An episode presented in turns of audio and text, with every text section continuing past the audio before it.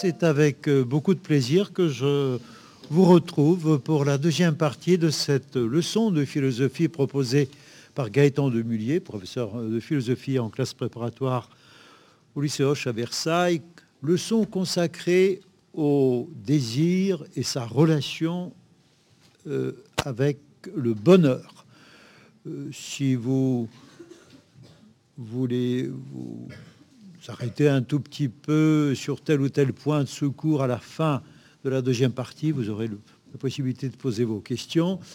Euh, je vois que le lycée Philippe de Gérard d'Avignon est actuellement en mode acteur. Peut-être voudra-t-il intervenir, mais je vous propose de poursuivre d'abord nos développements tels qu'ils ont été présentés. Merci d'être avec nous et on s'abandonne au plaisir de l'écoute de Gaëtan. Alors, tout à l'heure, euh, je posais les, principes généraux de, de l'épicurisme. J'essaie d'entrer un peu plus dans le détail de cette tripartition très célèbre des désirs, mais plus nuancée et plus complexe que ce que l'on dit souvent. D'abord, une précision. L'enjeu de cette classification est d'ordre thérapeutique, en ce sens qu'il s'agit de guérir l'âme des vaines souffrances qu'entraîne justement l'attitude générale des hommes qui les porte à rechercher sans frein des biens superflus, qui les engage dans la démesure, on sait que c'est une grande figure du mal chez les Grecs, l'ubris, la démesure, dans l'illimitation, c'est-à-dire dans la convoitise, dans la cupidité sans frein. Et une chose tout à fait intéressante, c'est que, vous savez peut-être que dans l'épicurisme, l'épicurisme est fondé sur une physique atomiste qui dit que toute réalité est composée de corps et que les corps eux-mêmes sont composés d'atomes et qu'il y a deux ordres de réalité dans euh, la nature, les atomes et le vide dans lequel ils circulent pour composer des corps. Et en un certain sens, l'opposition des désirs vains et des désirs naturels, c'est l'équivalent dans l'ordre de l'éthique de l'opposition du vide et du plein dans l'ordre de la physique. Pourquoi? Parce que justement, le désir déréglé, c'est la troisième catégorie de désir dont je vais parler dans un instant, le désir déréglé qui est affranchi de cette norme qui est la nature, le désir déréglé nourrit des chimères.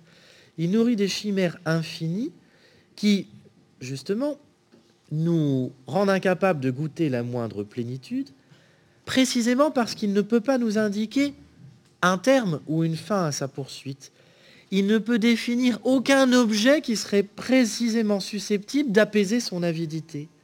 Bref, il ne tend paradoxalement pour un désir, vers aucun plaisir que l'on puisse identifier, et va même jusqu'à nous faire perdre entièrement le rassasiement, la jouissance qui devrait accompagner le désir. C'est donc un désir vide, vide d'objet, vide de satisfaction.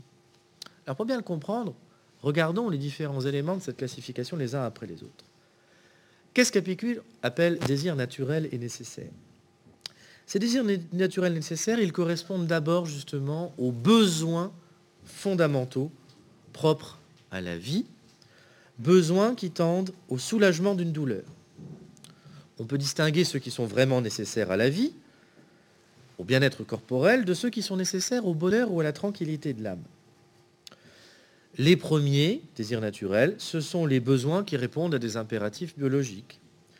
L'idée, comme dans le cas du désir de manger, du désir de boire, c'est que la vie serait impossible sans leur satisfaction, parce que dans la physique épicurienne, pardon, nous devons justement compenser les déperditions d'atomes de l'organisme, et justement, cette assimilation compensatoire, le fait de manger ou euh, de boire, vient précisément assurer la répression de ce manque. C'est le plaisir que nous éprouvons, la restauration d'un équilibre intérieur qui a été bouleversé. Et c'est pourquoi d'ailleurs c'est un plaisir limité qu'on peut entièrement satisfaire, puisque cet équilibre, il peut être entièrement rétabli. Mais, chose tout à fait intéressante, dans les désirs naturels et nécessaires, il y a aussi des bonheurs qui relèvent de l'âme. Même si, je le précise tout de suite, dans l'épicurisme, l'âme est aussi un corps, quoique beaucoup plus subtil que le corps biologique. Et dans les désirs naturels et nécessaires, il y a des désirs qui recouvrent la pratique de la philosophie et de l'amitié, c'est-à-dire des plaisirs qui sont beaucoup plus spirituels. Pourquoi? Parce que dans l'épicurisme, il y a l'idée que ce qui nous empêche d'être heureux, c'est une série de quatre mots, parmi lesquels figurent la crainte de la mort, la crainte des dieux, la crainte de la douleur.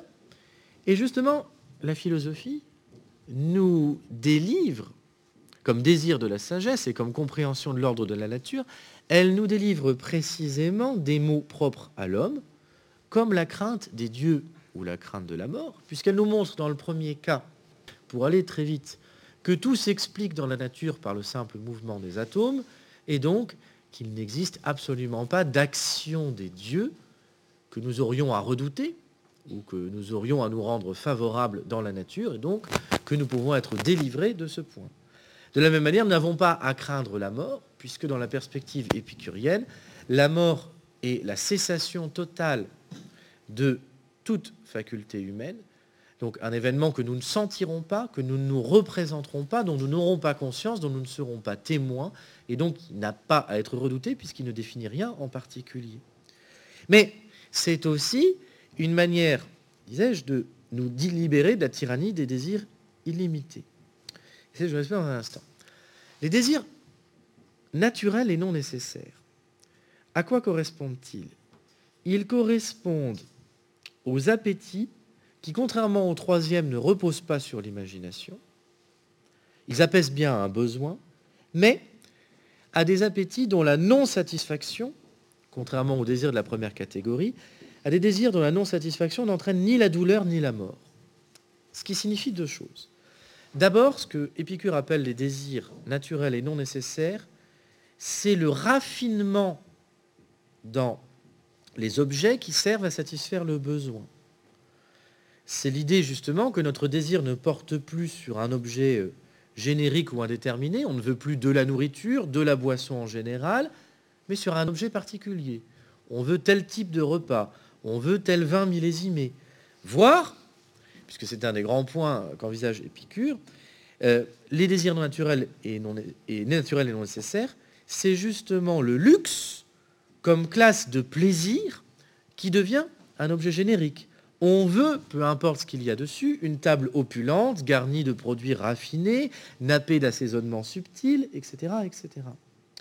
Et effectivement, ce que rappelle Épicure, c'est que sous l'effet de la civilisation, sous l'effet de la division sociale du travail, sous l'effet du commerce entre les hommes, il s'introduit justement des intermédiaires entre le sujet et les objets qui satisfont son besoin, qui les compliquent et qui arrachent le besoin à sa dimension animale. D'ailleurs, classiquement, on distingue le désir du besoin en disant que le désir, c'est le besoin travaillé par toute une série de représentations spirituelles. C'est le besoin qui n'est plus justement fixé par la nature, mais fixé par une forme d'arbitraire ou de gratuité qui émane de représentations issues du sujet. Et donc, là où le besoin nous rapporte au nécessaire, le désir nous porte vers le superflu, vers le gratuit, vers justement des désirs qui n'ont plus rien de la grossièreté du besoin naturel, mais qui sont sophistiqués. Et donc, l'idée qui est souvent associée à cela, c'est que la recherche culinaire, vestimentaire, architecturale, l'abondance, le luxe, tout cela nous permettrait d'accroître justement le plaisir. Or, ce que montre Épicure, c'est que en réalité, ces désirs, nous allons y venir dans un instant, sont des désirs vis-à-vis desquels il faut se tenir sur ses gardes. Parce que, je vais y revenir dans un instant, je vais juste terminer avant la classification des désirs, ce sont des désirs qui créent une forme de dépendance de l'esprit. Ce sont des désirs dont il vient difficile de se passer quand on en dispose, ou dont il devient frustrant d'être dépossédé quand on ne les a pas. Et à ce titre, qui peuvent nuire à notre bonheur. Je vais revenir dans un instant. Mais la troisième catégorie de désirs, auparavant, ce sont donc les désirs non naturels et non nécessaires, qui sont en un sens tous les autres. Qu'est-ce qu'ils ont de commun? C'est que ce sont des désirs qui se portent au-delà de la limite que la nature a placée dans le besoin. Ce sont autrement dit des désirs qui portent, à tort, le plaisir dans l'infinité ou dans l'illimitation ce sont des désirs insatiables. Pourquoi? Parce que ce sont des désirs qui sont introduits par l'imagination ou par l'opinion. En quel sens? Et justement, l'imagination, c'est la faculté qui nous présente des possibles. Des facultés, donc, c'est une faculté qui nous montre une extension ou un agrandissement de ce que nous pourrions sentir. Et donc l'imagination introduit l'idée dans l'esprit selon laquelle il serait indéfiniment possible de varier les jouissances et d'ajouter de nouveaux plaisirs à nos plaisirs. Ce qui, évidemment, nous empêche de connaître le plaisir maximal, puisqu'on pourrait toujours le porter plus loin, et qui diffère le bonheur à plus tard, puisqu'il faudrait un temps sans fin pour goûter à tout, et un temps sans fin pour être sûr d'avoir réalisé tout ce que nous pourrions réaliser. Et donc, on va trouver deux séries ou deux ordres de désirs absolument vains, selon Épicure, dans cette troisième catégorie. Soit ceux qui vont constituer en eux-mêmes des désirs ni naturels ni nécessaires, donc ceux qui sont illimités par essence, et d'autres qui vont consister à introduire l'illimitation et la démesure dans les désirs naturels. J'explique les premiers.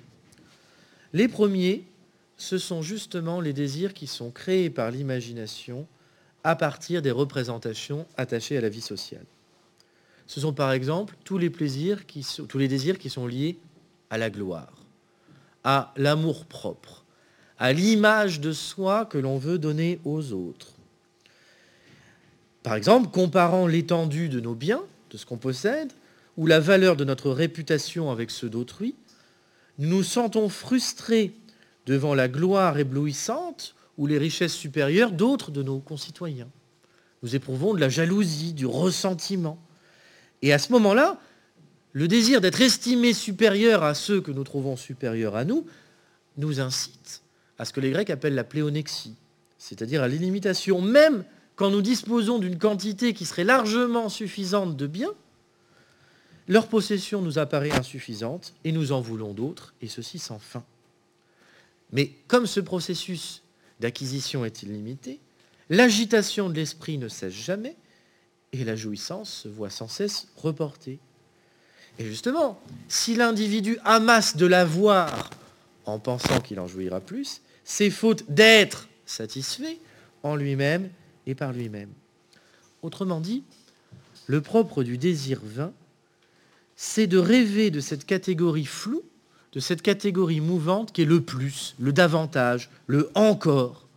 Parce que dans ce cas-là, le plaisir n'est pas en moi, il est dans quelque chose d'extérieur que je peux perdre, que je peux échouer à acquérir, qui peut être considéré comme infime si je le compare à ce que possèdent d'autres, et il n'est pas dans le présent, parce qu'au lieu de nous tourner vers ce, qui nous est donné ici et maintenant, et dont nous pourrions tirer beaucoup de profit et beaucoup de satisfaction, nous ne cessons de nous projeter dans un avenir indéterminé où nous aurions enfin tout ce qui nous aiderait à jouir.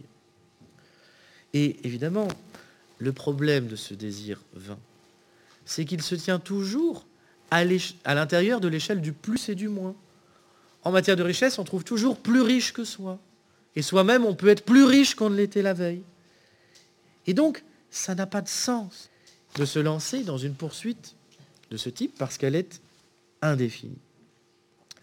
Et donc, à partir de cette classification des désirs, Épicure va prescrire un certain nombre d'attitudes qu'il faut adopter à leur égard. Pour ce qui est des troisièmes, des désirs non naturels et non nécessaires, pour Épicure, il est très clair qu'il faut les bannir. Il faut y renoncer. Il faut cesser de s'en préoccuper. Il faut rompre avec eux si l'on veut atteindre à cet idéal de souveraine satisfaction intérieure qu'est l'ataraxie. Tout simplement parce que leur poursuite entraîne beaucoup plus de tourments qu'elle n'apporte de jouissance. Qui plus intéressant, c'est pour les seconds et pour les premiers. Pour les désirs naturels et non nécessaires, Épicure nous recommande de les suivre, mais de ne les suivre qu'occasionnellement. Pourquoi? Et c'est très intéressant. Parce qu'il estime que l'accoutumance au luxe, au raffinement, nous rend dans la durée insensibles à ce qu'ils ont de délicieux. Cela finit par émousser le plaisir que nous en retirons par engendrer de la lassitude ou du blasement. comme vous le savez, l'habitué des festins qui passe sa vie au milieu de choses très agréables finit par se lasser de l'opulence. Il finit justement par sombrer dans une tristesse d'autant plus aberrante qu'elle se donne à sentir au milieu de beaucoup de réjouissances. Et surtout, comme je l'indiquais tout à l'heure, l'habitude du luxe finit par nous asservir. Si nous n'en sommes pas lassés, nous en ressentons douloureusement la privation si elle nous advient. Dans la mesure où l'âme regrette encore plus amèrement de devoir se passer d'un plaisir qu'elle a connu que de n'avoir jamais éprouvé une jouissance qu'elle désirait. De sorte qu'elle devient incapable de revenir, quand les circonstances ont changé, vers un régime plus simple. En revanche, les désirs naturels et nécessaires doivent être poursuivis sans restriction. C'est de leur côté que se situe le bonheur, parce que, c'est ça l'originalité de l'épicurisme, il nous offre une puissante jouissance en exigeant si peu de choses pour leur assouvissement que le plaisir et le bonheur sont toujours à portée de main. Autrement dit, selon une célèbre formule, le bonheur attaché à l'hédonisme d'Épicure consiste non pas à augmenter la quantité de biens, on n'est pas du tout dans la perspective de Caliclès, il ne faut pas augmenter nos désirs, il faut au contraire les diminuer et les simplifier. De là le paradoxe apparent par lequel l'idéal d'une vie heureuse centrée sur le plaisir est un idéal de sobriété, c'est-à-dire de restriction dans le désir, comme le veut le célèbre passage où Épicure déclare qu'il se dilate de plaisir jusqu'à rivaliser de félicité ou de béatitude avec Zeus, avec le dieu des dieux, avec quelques olives et un verre d'eau. C'est tout à fait autre chose que l'épicurien du vocabulaire contemporain. Et donc, l'hédonisme bien compris prône des désirs sages, des désirs modestes, parce que justement, plus le désir est modeste, plus la quantité de plaisir qu'il donne est grande. J'explique cela. Ça ne veut pas dire que l'épicurisme soit un ascétisme. Ça ne veut pas dire qu'il prône un plaisir rabougri, un plaisir étriqué. Ça ne veut pas dire qu'il nous demande de nous contenter de peu, comme on le dit souvent. Il demande autre chose qui est beaucoup plus subtil, qui est de savoir se contenter de peu. Qu'est-ce que ça veut dire? Ça veut dire que justement, que le plaisir soit limité par nature ne signifie pas que limite soit une petite quantité d'être. Comme toujours chez les Grecs, la limite, ça correspond à un sommet. Ce qui est limité, c'est ce qui est entièrement réalisé. C'est ce à quoi rien ne manque, ce dans quoi rien ne fait défaut. Et donc, la limite, c'est un optimum de profit. C'est un optimum de satisfaction. Et c'est comme cela qu'il faut comprendre l'exigence de savoir se contenter peu.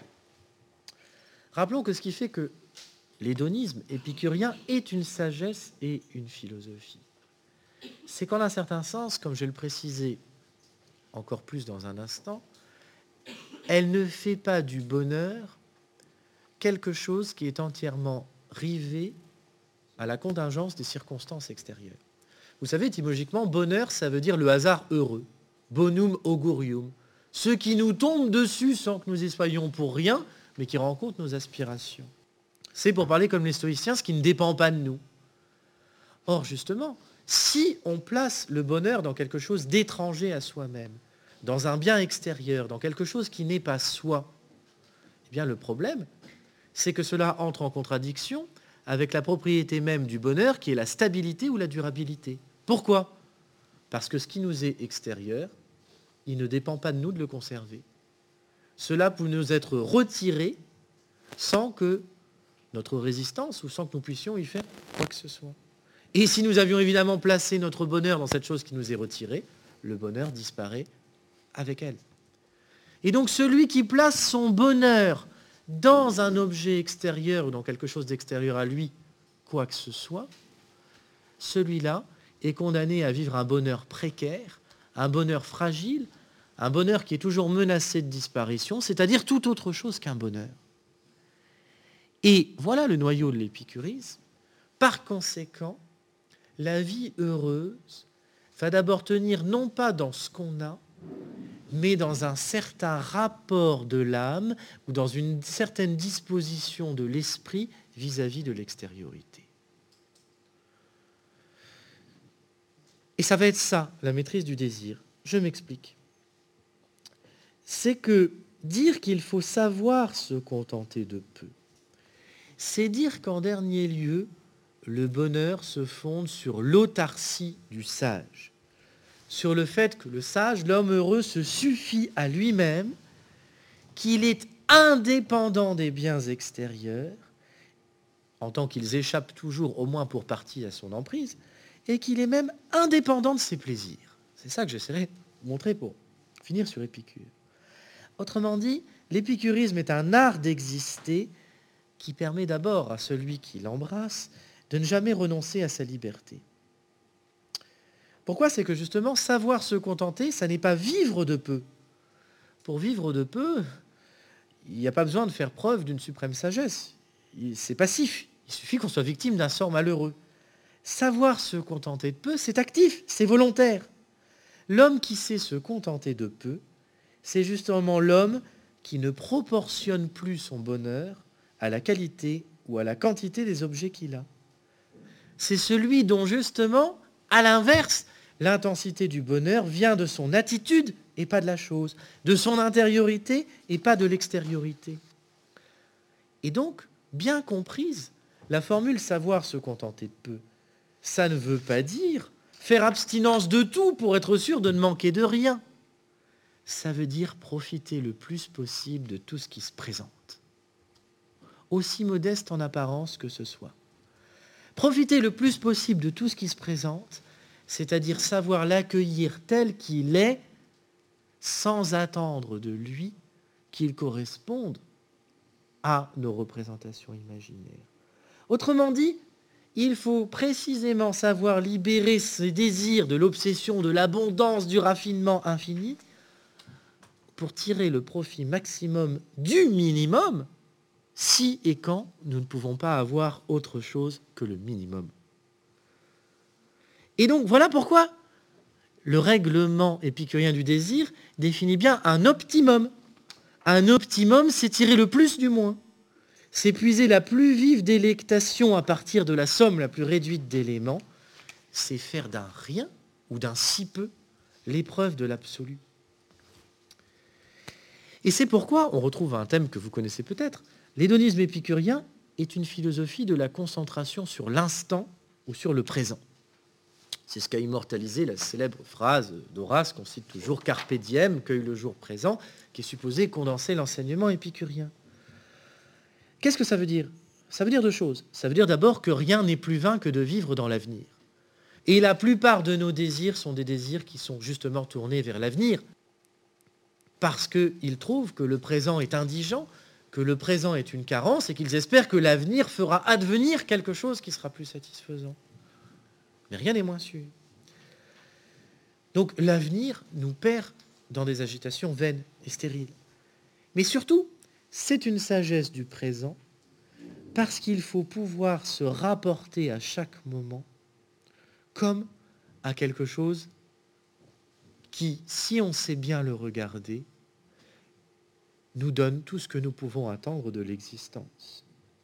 Cueille le jour, ça ne veut pas dire, comme le croient ceux qui emploient le mot épicurien, empiffre-toi comme un porc parce que demain tu vas mourir. C'est pas ça. Cueille le jour présent, ça veut dire c'est recevoir ce qui vient à toi maintenant, que tu n'as pas forcément appelé, que tu n'as pas décidé, dans toute sa beauté. Comme une grâce qui t'est faite et qui est quelque chose dont tu peux te réjouir.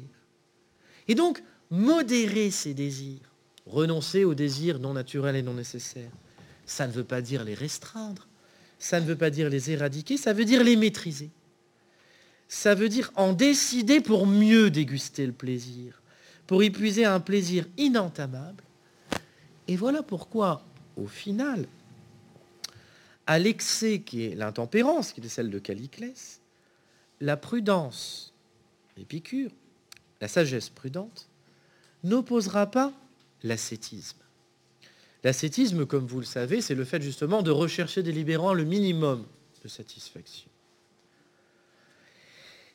En ce sens, pourquoi il n'y a pas ascétisme? Parce que les désirs naturels et non nécessaires, le luxe, un bon repas, une table abondante, ce ne sont pas des choses avec lesquelles Épicure nous demandera de rompre.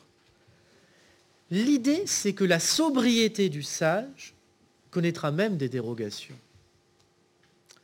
Que l'autarcie, la maîtrise de soi, la maîtrise du plaisir, suppose qu'on ne soit esclave de rien, même pas de sa propre sagesse. Et donc, ce qui compte, ce n'est pas qu'on renonce même parfois à commettre des excès, à boire un peu trop, à manger des choses qui coûtent un peu trop cher, mais à toujours savoir qu'on pourrait s'en passer et être indifférent quand on ne les a pas. D'ailleurs, Épicure a un ancêtre illustre en matière de philosophie, le Socrate du banquet. On ne peut pas dire que dans le banquet de Platon, Socrate euh, soit plus sobre ou plus ascète que ses camarades. Même, vous en souvenez peut-être, après une nuit dans laquelle on a quand même déjà pas mal bu, à la fin, que fait Socrate Il prend la grande amphore de vin et il la boit d'une traite quand tous les autres n'en peuvent plus. Mais ça, ça a une condition. Que justement, on soit capable de faire ça sans perdre la liberté de jugement et sans perdre l'esprit.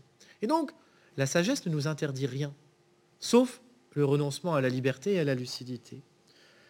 Et donc ce qu'Épicure nous rappelle, c'est que c'est peut-être mal placer sa vertu que de mépriser l'excès. Que ce qui compte, c'est que précisément l'excès soit ponctuel et qu'il ne se fasse pas en dépit de, ou au dépens plutôt, de la maîtrise de soi usuelle qui est celle du sage.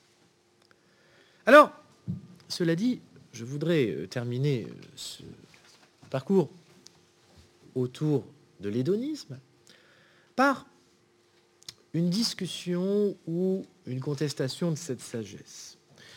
Au préalable, je voudrais juste vous dire que la philosophie est une activité, comme vous le savez, de réflexion critique, qui est une activité souverainement libre, en ce sens que les positions intellectuelles qu'on adopte, soi-même, n'ont de sens qu'à être motivées par la connaissance, la compréhension et le refus théorique de positions adverses. Or, moi je suis tout sauf hédoniste, en un certain sens. Et aujourd'hui, vous voyez, au contraire, j'essaierai jusqu'au bout de vous montrer à quel point une position hédoniste est tenable. C'est ça la philosophie, et je voudrais justement en faire l'éloge dans un monde où la liberté intellectuelle est un mal qui, enfin, est un bien plateau, euh, qui est très fragile, où même ceux qui sont les premiers à défendre la liberté d'expression considèrent qu'elle s'arrête lorsqu'elle conteste leurs opinions les mieux chéries. Donc, voilà pourquoi je fais ce détour. Mais je voudrais quand même terminer sur une critique qu'on pourrait faire à cet hédonisme, même sous sa forme suprêmement philosophique et intellectuellement moralement admirable qu'est l'épicurisme. Et c'est une critique pour laquelle je m'appuierai sur un philosophe euh, peut-être moins connu qu'Épicure, le philosophe danois Kierkegaard. Pourquoi? Parce que Kierkegaard, dans un ouvrage qui s'appelle Ou bien, ou bien, notamment, reprend la problématique antique des genres de vie en montrant qu'il y a trois types d'existence que l'on peut mener, qui sont des manières d'organiser autour d'un principe sa vie prise dans son ensemble. Il y a ce qu'il appelle le stade esthétique, alors qui n'est pas le stade de la contemplation des belles œuvres ou des œuvres d'art. Esthétique, ça renvoie à esthésis, qui en grec veut dire la sensation. C'est la vie de désir et de plaisir, justement. Il y a la vie qu'il appelle la vie éthique, qui est la vie de la morale, du sérieux, etc. Et il y a la vie religieuse qui, à ses yeux, est la plus haute parce que c'est un philosophe, mais c'est d'abord un grand penseur religieux, un peu comme Pascal. Alors je ne le suivrai pas dans sa conclusion, qui est de penser que la vie religieuse est la plus haute, mais je le suivrai dans la critique qu'il propose de la vie esthétique, que je voudrais vous présenter dans ces grandes lignes. D'abord, revenons à la conclusion qui était la nôtre. L'hédonisme bien compris la vie heureuse fondée sur la recherche du plaisir suppose l'accueil optimal fait à tout ce qui s'offre à nous à l'intérieur de l'existence.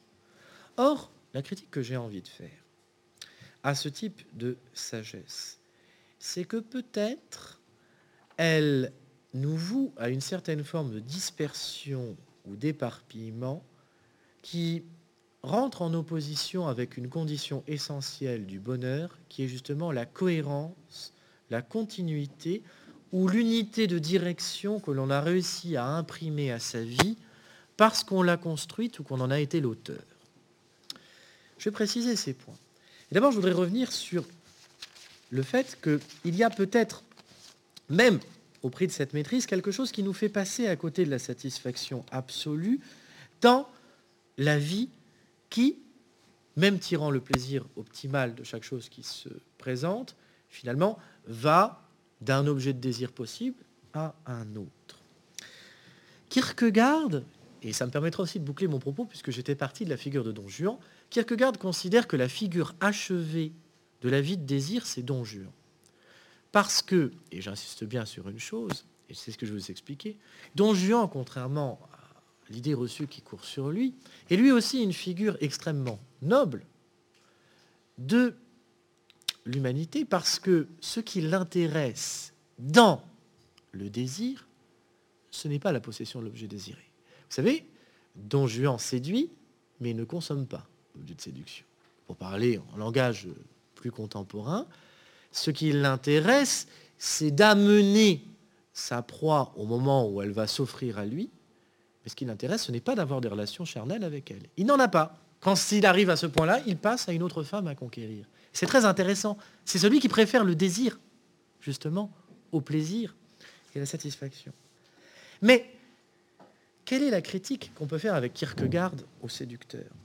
C'est que le séducteur, et ça nous permet de tracer une distinction entre désir et autre chose, le séducteur, c'est l'homme qui refuse de vouloir. C'est l'homme qui préfère désirer à vouloir. Pourquoi? Parce que vouloir, ce serait justement restreindre l'infinité des objets de jouissance possibles pour choisir un d'entre eux de manière privilégiée, s'y engager totalement pour aller jusqu'au bout de la satisfaction qu'il peut nous donner et donner une direction d'ensemble à sa vie. Et justement, à l'inverse, le propre de la vie de désir, c'est que c'est une vie qui est une vie éclatée, une vie dispersée, une vie dans laquelle on vit justement une suite d'aventures, comme on dit, c'est-à-dire une série de moments clos sur eux-mêmes, qui sont par définition pluriels, multiples, indéfinis, etc.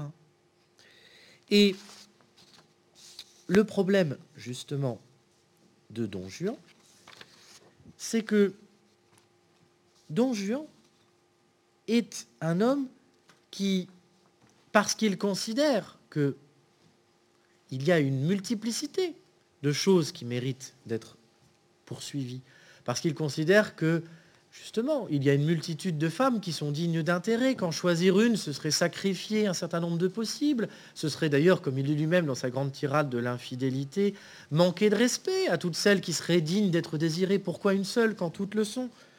Mais au-delà de l'apparente mauvaise foi de cela, il y a quelque chose de tout à fait intéressant c'est que le jouisseur préfère le morcellement ou la dispersion parce qu'il a l'impression que succomber successivement à chaque occasion de plaisir qui se donne lui permet justement d'échapper à la monotonie, à la lassitude et donc à l'ennui. L'ennui, c'est quand tout, tout a toujours la même figure, quand tout se répète toujours à l'identique. Don Juan, au contraire, ne s'ennuie jamais puisqu'il a toujours affaire à du différent. Dès qu'une femme est conquise, une nouvelle, qui est évidemment irréductible à la précédente, devient l'objet de toutes ses aspirations. Simplement, de ce fait, pour éviter la lassitude, l'ennui, Don Juan est l'homme des commencements. Don Juan, c'est l'homme qui aime les débuts et qui déteste les développements. Or, ce que va nous montrer Kierkegaard, c'est que, ce faisant, cette vie-là est une vie faite de carences. Pourquoi? D'abord parce que le désir de vivre dans la discontinuité, pour mieux jouir de la nouveauté, pour mieux jouir de la singularité de l'instant, ça se retourne contre le plaisir lui-même. Et ça se retourne contre le bonheur. Pourquoi? Parce que nous le disions, le bonheur, c'est la durée. Or, le propre de l'instant, c'est justement sa fugacité. La nature temporelle de la satisfaction don juanesque fait qu'il ne peut pas retenir la magie de la conquête. Qu'à peine effleurée, elle disparaît. Ensuite, surtout, et ça nous renvoie à la critique de ce qu'on pouvait voir au jour précédent, en croyant affirmer sa liberté souveraine, dont Juan dit, je ne m'attache à personne en particulier. Donc, j'ai toute l'attitude pour ne me fixer à rien. Je ne suis pas asservi à un choix particulier. En réalité, Don Juan n'est pas libre du tout. Don Juan dépend des objets qui se présentent à lui, il dépend de ses inclinations, il épouse en fait le cours, le cours contingent des circonstances. Céder à tous les possibles, c'est d'abord recevoir le contenu de sa vie d'autre chose que de soi-même. C'est se laisser vivre, c'est se laisser conduire par les événements plutôt qu'être le maître ou l'auteur de son existence. D'autant qu'en plus, contrairement à l'idéal de sagesse, Don Juan ne peut pas se sentir vivre sans la médiation d'un objet extérieur. Il a besoin que les femmes confirment son magnétisme érotique. Il a besoin de surmonter la résistance de ses proies. Or, évidemment, on ne peut, comment dire, opposer à moi que ce qui n'est pas soi, ce qui fait que Don Juan a toujours besoin d'une altérité pour se confirmer dans son existence. Mais surtout, et ce sur quoi je voudrais insister, c'est que cette vie qui papillonne de désir en désir, ou de choses désirables en choses désirables, cette vie de collection, cette vie faite comme un puzzle de pièces dispersées, cette vie est une vie qui ne parvient même pas à jouir de la nouveauté permanente qui motive son propre choix. Pourquoi? Eh bien parce que, justement, en voulant éviter la monotonie par l'exploration indéfinie des différents êtres singuliers, en se refusant à construire et à réaliser, c'est-à-dire à s'attarder, Don Juan, et je reviens à mon point de départ, se condamne à revivre indéfiniment la même conquête. Autrement dit, pourquoi? C'est que justement le paradoxe, c'est que la jouissance se dérobe en permanence à celui qui désire, parce que désirer, c'est avoir affaire à de la nouveauté, parce que quand on a toujours affaire à du nouveau, on a au final toujours affaire à la même chose. En ce sens que quand tout change tout le temps, cela produit le même effet sur la conscience que lorsque rien ne change jamais. Pourquoi? Parce qu'un renouvellement continuel partage les traits de tout ce qui est continuel, il n'y a pas de vraie différence, il n'y a pas d'hétérogénéité, c'est toujours du renouvellement, il n'y a pas d'alternance, et donc cela sécrète l'ennui. Il faudrait justement, pour qu'il y ait un vrai changement, une vie qui change du perpétuel changement, une vie dans laquelle altérerait le changement et le non-changement, mais à ce moment-là, on romprait évidemment avec le désir de changement. Et donc, comme Don Juan ne construit rien, il est condamné à l'ennui, parce qu'il fait du surplace. Sa vie, c'est l'éternel retour du même, parce que précisément, Don Juan, dans sa recherche de désir infini, confond le vrai infini, qui est le parfait, avec l'indéfini. Le parfait, c'est ce qui est complètement achevé. C'est ce dont les propriétés existent sous leur forme maximale et exemplaire, tandis que l'indéfini, c'est ce qui ne cesse de s'accroître sans jamais pouvoir trouver une limite. Et justement, que faudrait-il pour pouvoir connaître le bonheur? Il faudrait justement ne plus vivre à la remorque des événements, mais ordonner son existence selon des normes, selon des règles auxquelles on se conforme et auxquelles on se tient. Et donc, affirmer son bonheur, c'est justement vivre dans la durée. C'est continuer de faire quelque chose dont la valeur est tellement éminente que précisément je suis sûr qu'en continuant de l'explorer, en continuant de l'approfondir, je n'en aurai jamais fini et d'en retirer de la satisfaction, et en même temps de continuer à le désirer sous la forme motrice dont nous étions partis au départ.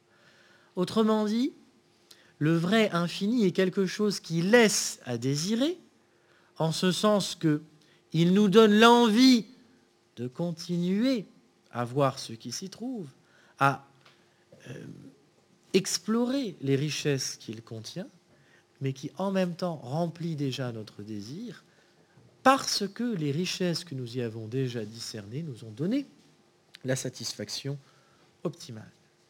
Et à ce titre, je voudrais terminer là-dessus, peut-être qu'on peut comprendre en ce sens-là pourquoi la philosophie comporte dans sa propre dénomination une référence essentielle au désir. La philosophie n'est pas la sophie. La sophia, comme vous le savez, ça veut dire la sagesse, ça veut dire la connaissance, mais en tant qu'elle est un résultat, qu'elle est terminée.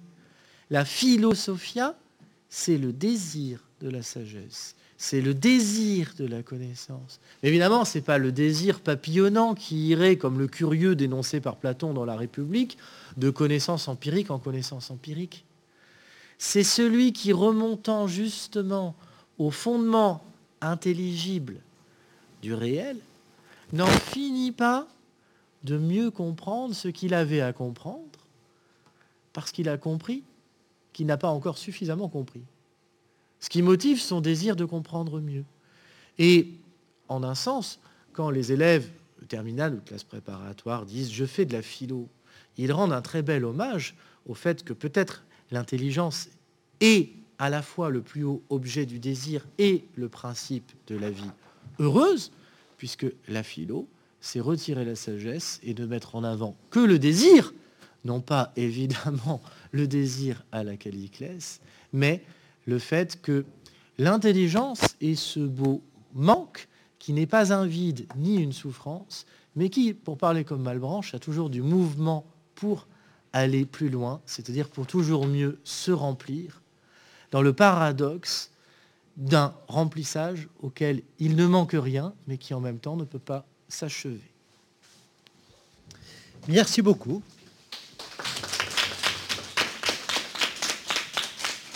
Merci, cher Gaëtan. Je me tourne vers euh, nos élèves ici à Sèvres. Il y a peut-être des curieux qui souhaitent euh, vous poser une euh, première question. J'en ai une deuxième qui me vient d'Avignon. Je me tourne donc vers la question notée par les élèves de M. Pierre Levaux, à Avignon, qui vous demande, cher Gaëtan, si on peut parler d'une dimension également collective et pas simplement individuelle de l'hédonisme, c'est-à-dire, euh, euh, est-ce qu'on ne pourrait pas faire du bonheur une affaire d'État, en quelque sorte? Et donc, euh, quel projet politique implicite serait-il éventuellement porté par les différents courants hédonistes? Est-ce qu'on peut chercher un peu de ce côté-là? Le bonheur, titre individuel, chacun fait son affaire, mais après tout, il y a peut-être une dimension également politique pour cette question.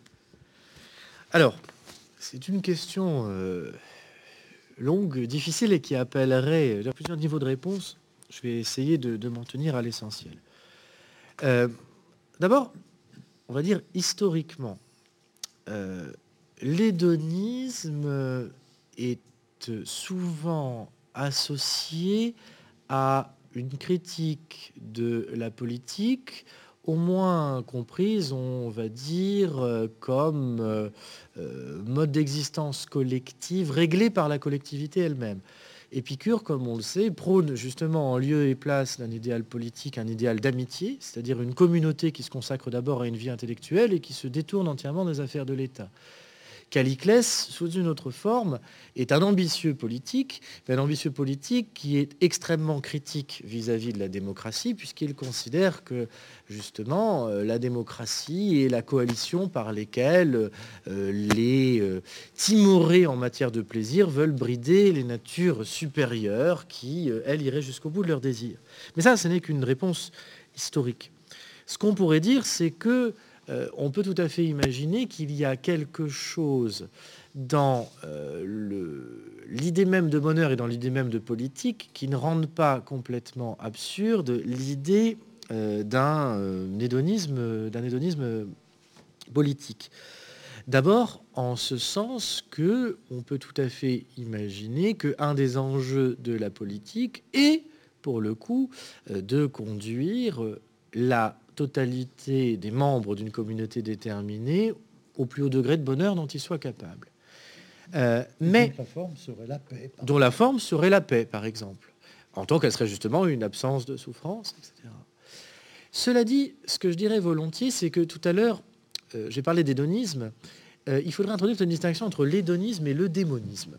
C'est-à-dire que l'hédonisme est l'idée sur laquelle ce serait la libre recherche des désirs qui serait le principe de la vie heureuse, tandis que le démonisme serait la philosophie plus générale en vertu de laquelle le bonheur, qui tiendrait peut-être dans tout à fait autre chose que dans le plaisir, serait euh, la fin dernière ou euh, le souverain bien de la vie humaine.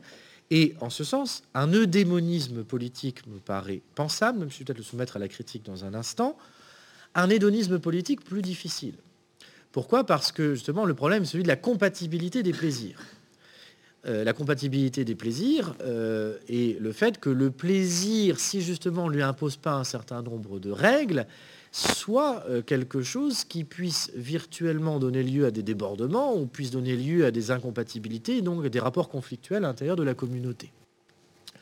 Et le plaisir étant au-dessus de la règle et toute communauté fonctionnant pour assurer la coexistence harmonieuse des libertés selon des règles, il est très difficile d'en faire un principe politique.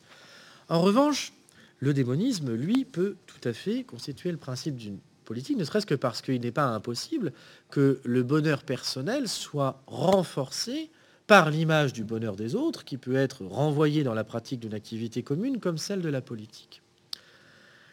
Simplement, je dirais deux choses. La première, c'est que je ne suis pas sûr que euh, le bonheur soit réellement le souverain bien. Euh, je ne suis pas sûr que précisément il ne soit pas un bien de second plan par rapport à la liberté ou à la rationalité, qui certes peuvent avoir comme effet, et je pense qu'ils l'ont, euh, une forme de satisfaction plus grande que d'autres types d'existence qui donc provoque le bonheur, mais qu'il provoque parce qu'il n'est pas recherché.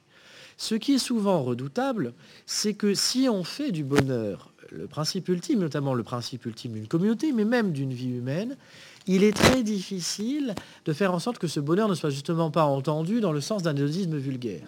Il faut déjà avoir cultivé quelque chose qui ne rend pas évident le bonheur, c'est-à-dire voilà, la rationalité philosophique ou critique, pour pouvoir donner un contenu positif à l'idée de bonheur. En ce sens-là, donc, je me méfierais d'un État qui ferait du bonheur le principe ultime. Je préfère un qui en ferait de la rationalité de ses citoyens ou de leur liberté une fin plus haute.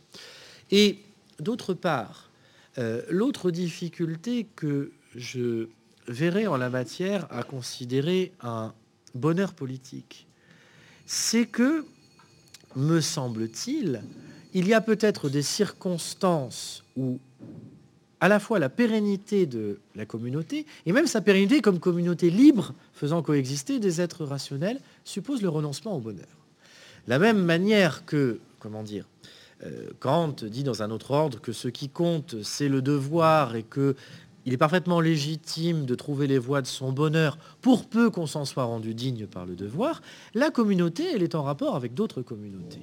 Elle est en rapport avec des ennemis intérieurs, avec des ennemis extérieurs, et il y a des circonstances où à préférer son bonheur à un rapport conflictuel avec un État qui ne partage pas nos valeurs, par exemple nos valeurs de liberté démocratique, d'égalité de droit, etc., on se retrouve soumis en esclavage à une puissance irrationnelle et qui nous rend malheureux. Et enfin, la dernière chose, c'est que je pense que ce qui est très difficile aussi dans la perspective d'un hédonisme, d'un eudémonisme pardon, politique, c'est précisément l'idée selon laquelle l'État pourrait imposer une vision déterminée du bonheur aux individus.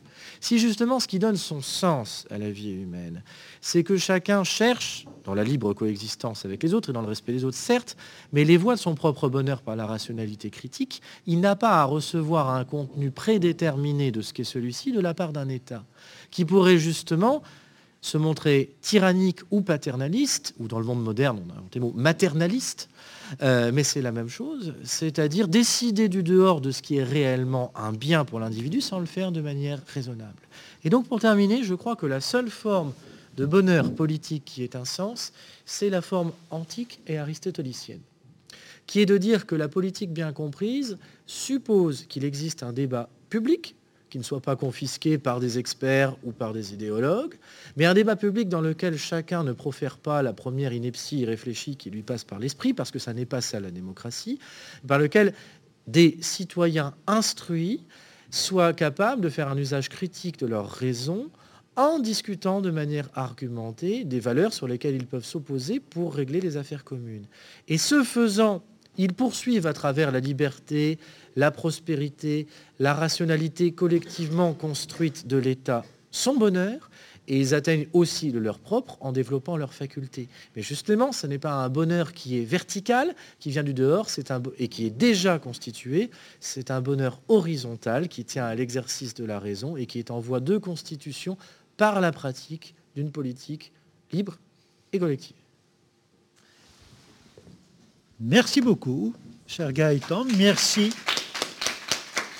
aux élèves qui ont suivi ce cours de philosophie ce matin. Je vous donne rendez-vous la première semaine du mois de novembre, le 5 novembre, pour réfléchir sur l'existence dans le temps. Très bonnes vacances d'ici là à tous ceux qui nous suivent et bonne journée à tous. Au revoir. मरणास्मारा सौ दस अखरा छोड़ महारणास्मारा सौर दस अखरा छोड़ा